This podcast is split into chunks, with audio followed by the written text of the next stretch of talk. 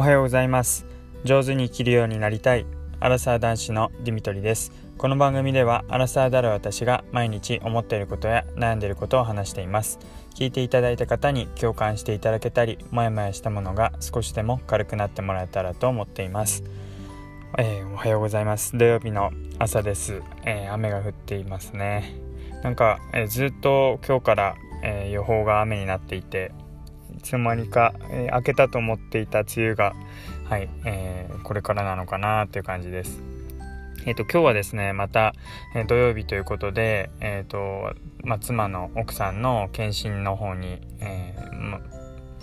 来ています。産婦人科の方に、えー、来ています。でまた、えー、今ちゃんと前向きで、え、駐車場に停めたっていうところです。結構雨が降っているので、はい、えー、一日こんなような状況なんだろうなっていう感じです。えっ、ー、と、昨日は、まあ、早めに仕事を終えてきて、えっ、ー、と、それで、うん、缶ビールを一つ一缶飲んだのかな。で、なんか結構終盤にガーッと最後飲んだら、それだけで、えー、なんか頭が痛いような今二日酔いのような状況になっています。かなり、まあ夏で脱水の感じもあるんですかね。かなりアルコールが残ってはい二日酔いになりやすくなっていて弱くなったなって感じがします。でえっ、ー、とまあ今日はですねあの昨日も、えー、結婚に至るまでということでプロポーズの内容について話をしていきました。で今日は、えー、その後婚約指輪とあと2人の結婚指輪を買った、え話っていうのをしていきたいと思います。えーと、まず先に、えー、言っておくと,、えーと、指輪を買う前にですね、まあ、どこのお店で買おうかなとか考えるかと思うんですが、えー、いろんなキャンペーンがやっぱりついているので、えー、とそれをもうフル活用した方がいいっていうことをまずお勧めしておきたいと思います。えっ、ー、と私はあの、まあ、ゼクシーとか、えー、そういうアプリとかを使って、えー、いろんなお店を回って商品券とか本当にクオカードとかそのまま使えるようなものをもらえたりするのでそういうのでいろんなお店を回りました。でそれから、えー、これはもう使えなかったんですけども、えーと、買った後に気づいたのが結構福利厚生、えー、自分のあるいは奥さんの入っている職場で福利厚生としてそのジュエリーショップが提携していて10%オフとか何パーセントオフっていうのが使えたっていうことが後々になって分かるってことがありました。まあ福利厚生に縛られてしまって、まあ、そのお店を選ばなきゃいけないってなってしまうのは何なんですがでも例えば20万ぐらいのものを買って10%オフだったら2万円返ってくるわけでやっぱりそれって大きいなっていう感じがするので是非、えー、買う前にえー、福利厚生でジュエリーショップないかどうかってことも見てみてください。で、えまず婚約指輪という結婚指輪なんですけども、婚約指輪っていうのは、えー、まあ、調べましてあ、確認ができました。えっと、まあ、男性側から女性側に、まあ、よくパカってこう開いて渡すあの指輪のことですねで、えー、奥さんにつけてもらうっていうのが婚約指輪でで結婚指輪っていうのは2人でこうあの薬指に、えー、つけている普段からつけているっていうのが結婚指輪になるかと思います。今もあの私は結婚指輪つけているんですが、えー、婚約指輪について、えー、まず、えーと、結局ですね大体値段的に言うと20万ぐらいかな、えー、したかと思います。で全然もう指輪についても何もわからなかったのでとりあえずいろんなお店がある、え、場所で買おうというふうに今日はもう指輪を考える日ってことで、えー、向かいました。あのまあお住まいの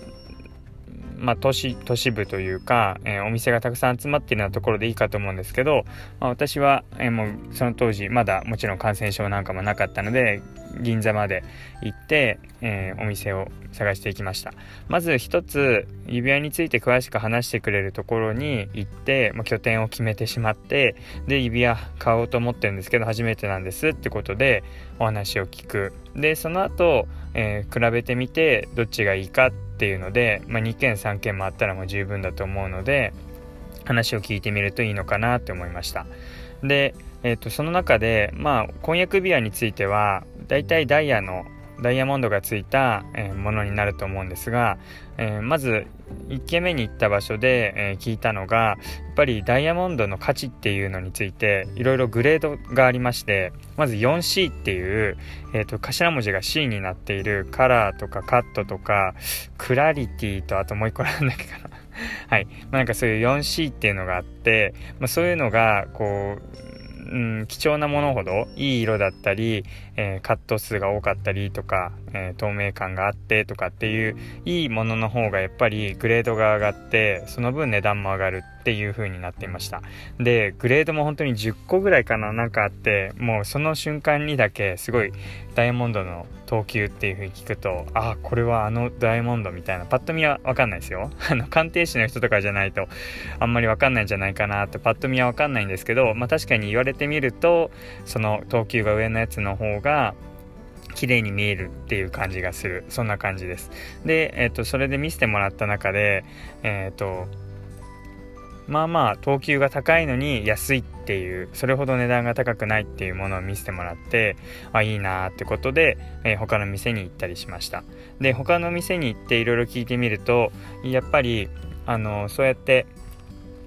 実際に出してもらったものが、えー、デザインとかもそうですけどダイヤモンドの等級はこれはどれぐらいですっていう風になってで他のお店でどうでしたかなんてことも聞かれたので他のお店でこんな等級の、えー、こんなものがあったんですっていう風に伝えるとあのお店の人が驚かれてえそんな状態のいいものがそんぐらいの値段で売ってたんですかってことでなんか逆に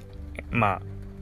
さすがにそのお店同士がこうグルになってはいないと思うので別の店舗だったので、えーと、なのでその反応を見てあ本当にいいやつを安く売る売ろうとしてくれてたんだなってことに気がついてもう焦るようになくならないうちにっていうぐらいな感じで、えー、結局一番初めにいろいろ説明を聞いたお店に戻っていって、えー、婚約指輪を買うことになりました。で、まあ、大体、あ、そうですね。一番初めに、どれぐらいの価格帯で、あの、お探しですかってことでアンケートあるんですけども、本当に、まあ、大体どれぐらい出せるかなっていうのを、確か20万だか10何万とかっていうのに丸したのかな。やっぱその価格帯で出してくれると思うので、まあ、そこは本当に無理にこう背伸びしすぎず丸をした方がいいと思います。本当にその価格帯で探してくれるので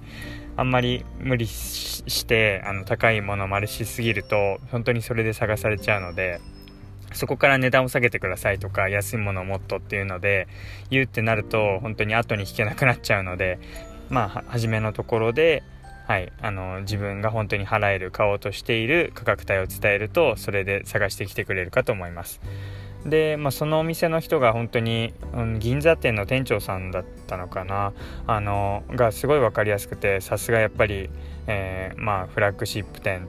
ですよね。ほんと旗艦店で、え働いてる店長さんだけあってもうバリバリの営業マンなんだろうななんて思って話聞いてたんですけどでも本当に押し付けがましくなくって他のところでも全然いいと思いますよっていう感じであこういうなんかうちがいいですっていう理由を伝えるんじゃなくて自然とこう浮き出てくるような他のお店と調べて見てみた結果やっぱり戻ってきてしまうようなそういう引き付け術がやっぱりうまいんだなって感じをその営業トークからも感じました。でその人から結婚指輪についてのアドバイスっていうのをもらって結婚指輪は結局、まあ、シルバーリングとか、まあ、シンプルなリングが多いかと思うんですがうんそうなった場合にどこも大体値段が変わんないんだそうです、えー、つまりどうしてもシルバーとか、えー、まあ、そういうまあ、金属として材料費としてかかるものがどうしても十何万かかってしまってでプラスっていうのでも本当にブランド物でも実は大してそんな値段が変わらない。つまりあんまりブランドが有名じゃないようなお店でシンプルなリングを作ろうとしても十何万かかっちゃうしブランドのもので同じようにシルバーリング買おうとしても案外そんな値段が変わらず十何万で買えるっていうことでした。なので意外とブランド物を買ってもいいかもしれないですねって話を聞いてもう一気にあブランド物のシルバーリングにしようかななんてことを考えて結局その後、はい、あの別のお店ですけども、えー、まあ結構有名なブランドのシルバーリングを2人で買うことになりました。で、まあ、婚約指輪は結構簡単にって言っても23件回ったのかな決まったんですけど結婚指輪に関しては本当にクーポンもあってうん56件もあったんじゃないかなと思います。まああのそれがなんかこう苦じゃなくて本当に旅するような感じででプラスそうやって、えー銀座に行くとかなんか有名なお店に行くがてらあのご飯を食べたりデートができたので結婚してから、えー、婚約してからもいろいろまだまだ楽しいデートができたなっていう感じがしてあのその経験はすごい面白かったなって思います。まあ、っていうのもやっぱりクーポンがあるとあのうまいことできてて2件回るととか3件回るととかなんか回った件数によってこうポイントがもらえたりとかクーポンがもらえたりあるいはこうお店ごとにうちに来てくれたらクオカードを渡しますとかそうやっていろいろあるんですね。あまりに回りすぎてこう疲れてしまう。話を何時間も聞くのが本当に疲れてしまってでもう買う気がないのにそうやっていろいろ説明してもらうのが申し訳ないっていう気持ちになってきたぐらいでさすがにやめたんですけども、まあ、本当になんか嘘偽りなくあの買い物に行けるその婚約指輪とか結婚指輪を探せるってタイミングがもう本当その時だけだと思うので是非これから買い求めるっていう方は